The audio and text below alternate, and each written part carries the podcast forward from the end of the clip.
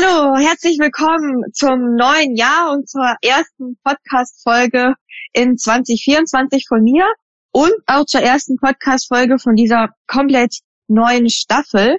Vielleicht habt ihr schon gesehen, ich habe den Podcast jetzt umgenannt. Es ist nicht mehr Sophies Chatbot Talk. Es ist jetzt Sophies Next AI Talk. Denn ich habe einfach in den letzten Monaten und während der letzten Folgen immer wieder gemerkt, dass es eigentlich gar nicht mehr nur um Chatbots geht. Es geht viel mehr um alles rund um das Thema AI, um ChatGPT, um Generative AI, natürlich auch um Chat und um Voicebots. Und so bin ich zu dem Schluss gekommen, dass es Sinn macht, mal den Namen zu ändern. Und äh, ich habe auch einen neuen Partner gewonnen, Corporate Software, da freue ich mich sehr drüber. Die habe ich zwar noch, äh, ich sag mal, in der Chatbot-Welt kennengelernt. Wir haben ein paar Chatbot-Projekte zusammen gemacht, aber Corporate Software bietet auch äh, jegliche anderen AI-Umsetzungsprojekte an und somit sind sie perfekt für diesen Podcast. So viel zu an Informationen zum neuen Jahr.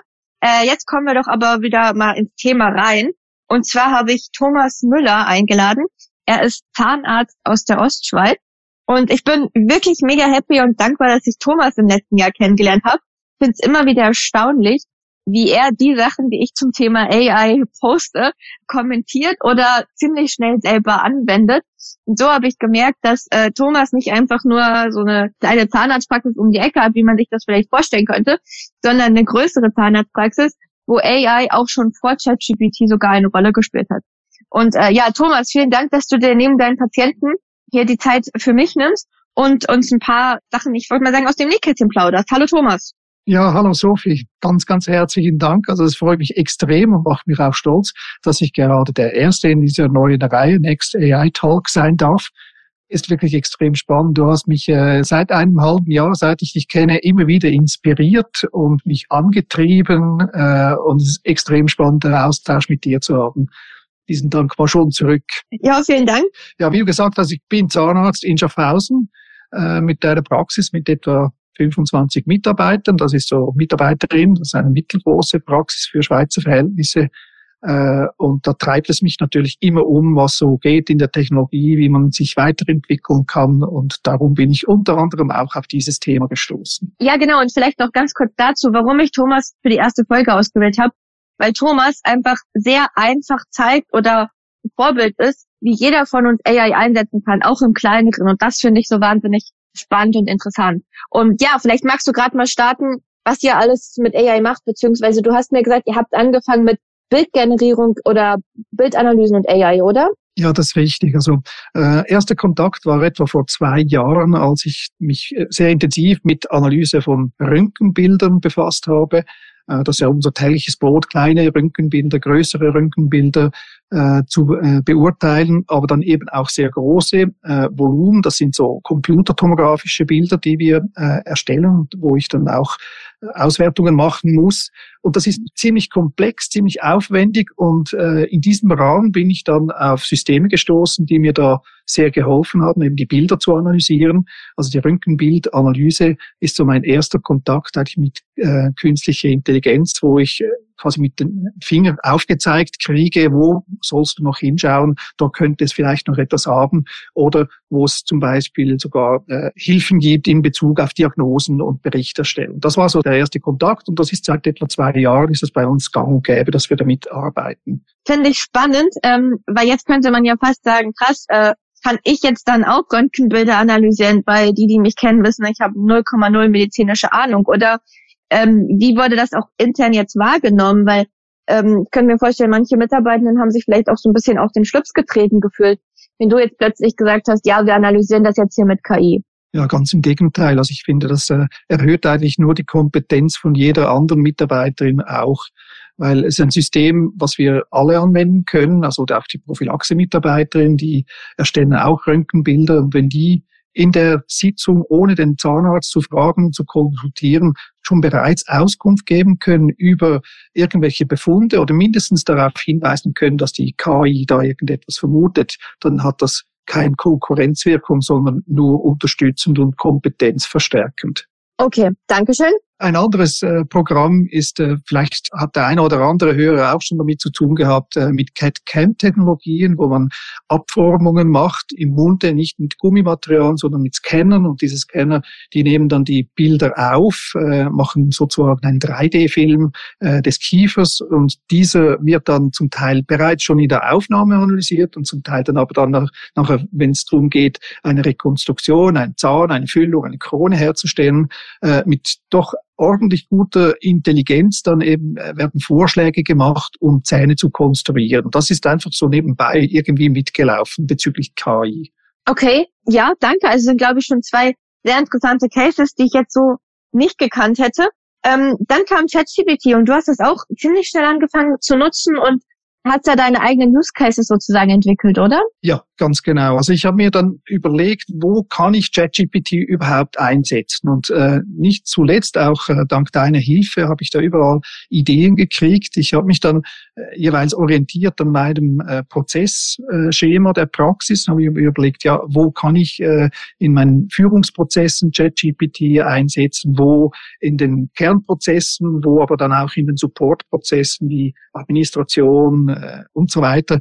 Und da gehen so viele neue Felder auf ähm, und ich werde fast täglich irgendwie wieder inspiriert mit neuen Ideen, die man äh, realisieren könnte. Also es ist noch schwierig, da wirklich irgendwo zu beginnen. Ja, aber dann sag doch mal ganz konkret, was du so machst. Also wir haben ja schon ein paar Mal geredet. Äh, du nutzt das ja zum Beispiel, hast das schon mal für Mitarbeiterzeugnisse genutzt, oder? Ja, genau. Das wäre dann der HR-Bereich. Also Human Resources, da werde ich hin und wieder dann auch angefragt, ob ich ein Mitarbeiterzeugnis machen kann. Und früher hat mir das etwa zwei Stunden Arbeit gekostet. Heute kann ich äh, die Stichworte eingeben. Das mache ich immer noch selbst natürlich äh, zur entsprechenden Person. Und dann hilft mir ChatGPT ein vernünftiges Zeugnis zu erstellen. Das kann ich dann noch bearbeiten. Das ist letztendlich eine Arbeit, die mir heute dann noch vielleicht eine Viertelstunde kostet und nicht mehr zwei Stunden. Das entlastet mich, weil ich ja eben grundsätzlich Zahnarzt bin und nicht HR-Manager.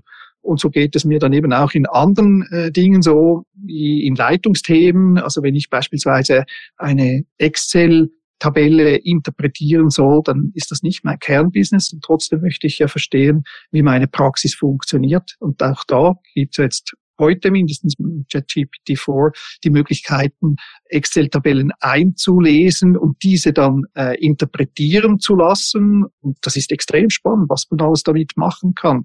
Das ist so ein Ding, was ich mache im Leitungsthema, wenn es um Zahlen geht. Äh, vor etwa zwei Monaten habe ich mich mit meinem Praxispartner getroffen und wir haben an unserem gemeinsamen Zukunftsbild gearbeitet. Wir haben da quasi die Leitplanken definiert und wollten dann ein Bild kreieren, welches, also wirklich eine Grafik kreieren, welches das am besten äh, zeigen kann. Auch da haben wir dann ChatGPT äh, benutzt und haben eine wunderschöne Grafik gekriegt, welche wir jetzt dann nächstes Jahr dann mit unseren Mitarbeitern äh, anwenden werden, um denen zu zeigen, was wir eigentlich so mehr als ähm, Emotionen in unseren äh, künftigen Geschäftsfeldern sehen wollen und sie so wieder ein bisschen besser abholen können für die Zukunft.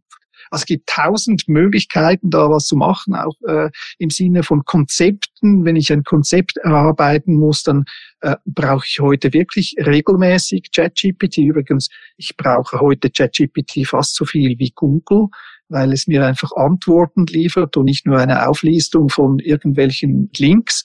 Mit dem neuen GPT-4 kriegt man dann auch sogar noch die Links dazu. Also man weiß, woher dann die Dinge kommen. Und das ist einfach ungemein hilfreich, wenn man so arbeiten kann. Also ich nutze es auch, um Konzepte zu erarbeiten, beispielsweise Onboarding-Konzepte, und zwar individualisierte. Wir hatten letzthin eine Situation, wo wir eine Mitarbeiterin einarbeiten wollten, äh, die aber nicht ganz den gleichen Ausbildungs-Background hatte wie unsere anderen Prophylaxe-Mitarbeiterin. Und da habe ich dann eigentlich in Zusammenarbeit mit JetGPT ein Konzept erarbeitet, individualisiert auf diese Person. Äh, und das konnten wir dann in einem Monat äh, umsetzen und die kam dann wirklich gut an. Das sind so Erfolgsgeschichten, ich sage mal, aus dem Leitungsbereich, oder wenn man so will. Ja, es finde ich sehr interessant, wie du jetzt am Anfang ja vielmals auch Thema Patienten oder was man in dem Bereich machen kann, gesagt hast und jetzt aber vielmals auch darauf eingehst, wie du es ja im klassischen, ich nenne es jetzt mal im BWL-Alltag nutzt. Mhm. Ja. Ich nehme jetzt raus bei dir, du hast das eigentlich schon so ein bisschen verinnerlicht. Also du kriegst eine Aufgabe oder stellst vor eine Herausforderung und äh, deine erste Frage an dich selber ist wahrscheinlich, kann ChatGPT mir helfen, richtig? Ja, absolut, ja. Und du hast es angesprochen, ich bin jetzt ein bisschen weggeschweift, nämlich von der Klinik, aber in der Klinik brauche ich es auch immer mehr. Also wenn ich heute einen Patienten habe, der polymediziert kommt und da gibt es Leute, die haben manchmal eine Medikamentenliste von 10, 20 Präparaten und häufig dann irgendwelche exotische Namen, die mir nicht bekannt sind, dann gehört es heute für mich zum Standard, dass ich diese Liste aufnehme, dass ich die kurz äh, in ChatGPT eingebe und sage, mach mir bitte eine Tabelle, wo du äh, für jedes einzelne Präparat erklärst, worum es geht, damit ich das zuordnen kann und auch verstehen kann, ob vielleicht dann irgendwelche Interaktionen oder Kontraindikationen zu zahnärztlichen Eingriffen bestehen. Selbstverständlich, es wird dort immer wieder ausgeschlossen, dass ChatGPT nicht ein Arzt ist, alles klar. Ähm, und trotzdem ist es für mich extrem hilfreich, weil äh, die Stoffklassen kenne ich ja in der Regel, aber vielleicht das Präparat nicht. Und so komme ich einfach in der kürzester Zeit zu viel, viel mehr Informationen. Also da brauche ich es auch für solche Dinge eigentlich mittlerweile äh, fast täglich, kann man sagen. Jetzt habe ich direkt noch zwei Fragen dazu. Ja. Ähm, die erste Frage ist, wir wissen ja grundsätzlich schon alle, dass wir bei ChatGPT auch wiederum nicht alles eingeben dürfen, ja? ja? Also wenn du da jetzt sagst, heute war meine Patientin Sophie 100 Mark, die übrigens in Zürich Urzikon wohnt, bei mir und ähm, dann und dann geboren ist und ähm, wie können wir das jetzt weiter diagnostizieren, dann fände ich das vielleicht nicht so witzig. Gleiche gilt für die Mitarbeiterin, äh, für die ChatGPT das Zeugnis schreibt. Ähm, wie gehst du mit diesen Themen um? Ja, auch da habe ich natürlich viel von dir gelernt, nämlich schon gleich zu Beginn, dass das äh, ChatGPT eben nicht äh, privat ist und ich äh, nehme jegliche individualisierten Daten heraus. Also ich nehme Namen heraus, ich nehme Geburtsdaten heraus. Da gibt's keine Möglichkeiten. Aber das bremst einem ein bisschen ein und ich suche daher nach Möglichkeiten, wie man eben äh, so Large Language Models besser anwenden kann, vielleicht im privateren Bereich. Da bin ich ja eben auch via dich auf äh, Swiss GPT gestoßen ich hoffe, dass wir dann irgendwann mal die Möglichkeit haben, eben auch in solchen Modellen in einem abgeschlossenen Raum damit arbeiten zu können, weil es einfach unglaublich viele Tore aufmachen würde. Also ich könnte bereits heute schon in meiner Praxis könnte ich eigene Studien anfertigen, wirklich nur für uns, äh, komplett anonymisiert äh, und ich wüsste ganz genau, was funktioniert und was vielleicht ein bisschen weniger gut funktioniert, wo ich lernen kann, wo ich die Therapien verbessern könnte. Aber das setzt voraus, dass das wirklich anonymisiert wird. In jeder Art und Weise. Das gilt für die Korrespondenz genau gleich, sei es eben für die Mitarbeiterzeugnisse oder eben auch für Patientendaten. Das ist im Moment für mich noch ein bisschen ein schwieriges Thema. Ja. Okay, ja, ich glaube, du hast es schon ganz gut angesprochen. Äh, Lösungen wie SwissGPT ähm, bringen dann hoffentlich Ende dahin oder beziehungsweise vereinfachen das. Nächste Thema. Jetzt sagst du, ja, du machst das jetzt alles schon oder nutzt das sehr viel, beachtest auch den Datenschutz. Wie ist es mit deinen Mitarbeitenden? Hältst du die auch an, hey, wenn ihr eine Frage habt, nutzt ChatGPT oder ähm, fragt das Tool häufiger, passt aber auf die Daten auf. Wie gehst du mit sowas um? Ja, die wissen mittlerweile, dass ich da ein bisschen komisch drauf bin und immer wieder mit neuen Ideen komme. Darum äh, reagieren die eigentlich recht offen, wenn ich das mal bringe. Aber es ist tatsächlich so, dass wir da einmal einen ganzen Nachmittag schon reserviert haben für eine Schulung, wo ich ihnen gezeigt habe, dass äh, ChatGPT gibt. Das war im September. Da, seither hat sich ja wieder einiges verändert. Ähm, wir haben auch eine Schulung gemacht äh, dazu, eine Micro-Learning-Schulung. Wir haben äh, darüber gesprochen und ich habe in Gruppen dann arbeiten lassen und habe den Auftrag gegeben für ihre Arbeitsbereiche. Ich habe gesagt, schau mal, versuch du jetzt dort in JetGPT eine Antwort zu finden. Äh, und die ging da recht ähm, locker eigentlich an das Thema ran und fanden, dass das durchaus hilfreich ist. Wie viele sie jetzt das im Alltag anwenden, äh, das wird sich zeigen und das wird vor allem auch wieder eine Weile dauern, bis das dann letztendlich wirklich angekommen ist, wie andere Tools, die jetzt heute täglich gebraucht werden. Also das braucht immer so, so eine Startzeit, aber ich muss zuerst als Chef natürlich verstehen, worum es geht und all die Möglichkeiten sehen, die sich da auftun. Absolut. Ja. Aber ich glaube, da gehst du mit sehr gutem Beispiel vorwärts. Also die Leute mitnehmen, die informieren, dass es mal überhaupt gibt und die dann auch schulen äh, dazu, das ist notwendig, weil äh, diese Transformation, die kriege ich nicht alleine hin, sondern dazu brauche ich die Leute dazu, dann, die muss ich äh, Schritt für Schritt heranführen. Ja, das ist letztendlich dann digitale Transformation. Und Digitalisierung ist etwas anderes. Die Transformation, die nimmt die Leute mit und das braucht es absolut notwendig. Okay, ich denke, die Zuhörer und vor allen Dingen auch ich ähm, haben schon enorm viel von dir lernen dürfen, mitgenommen, spannende Insights bekommen. Du machst ja eigentlich noch viel, viel mehr. Ähm, die Podcast-Folge ist dann irgendwann immer zu Ende, beziehungsweise nicht die Folge, sondern die Autofahrt meiner Zuhörer oder die Zugfahrt oder die Joggingrunde. Das heißt, wir müssen ein bisschen zum Ende kommen. Mhm. Aber bevor wir dahin kommen, würde ich doch fragen, gibt's noch irgendwas, wo du sagst im Bereich AI, ey, das ist so eine coole Anwendung, das muss ich unbedingt noch loswerden oder irgendeinen Tipp, den du unbedingt mitgeben möchtest. Dafür haben wir auf jeden Fall noch Zeit. Ja, ich glaube, der Tipp, es ist mir so ein ähm, Bild gekommen heute Morgen auch, äh, wo ich mir gedacht habe, was geht jetzt eigentlich so ab? Und ich habe das Bild von einer Lawine, die da auf mich zurastelt und ich stehe da mitten im Abhang drin und sehe, wie da diese Masse auf mich zukommt. Und jetzt kann ich mir überlegen, was ist meine Strategie? Soll ich davon rennen, nach links oder rechts? Wahrscheinlich schaffe ich das nicht mehr. Soll ich einfach äh, der Lawine vorausfahren, so gut wie es geht? Das schaffe ich wahrscheinlich auch nicht. Oder mache ich meinen Airbag auf und versuche auf dieser Lawine mitzureiten und mit dem Strom mitzugehen? Und ich versuche eigentlich das zu machen. Also ich habe viele Bedenken. Also die Lawine ist ja nicht ein schönes äh, Bild, was ich da bringe. Äh, ich habe auch einige Bedenken in Bezug auf KI, aber ich finde, es gibt auch so viele positive Dinge und ich möchte verstehen, wie es geht.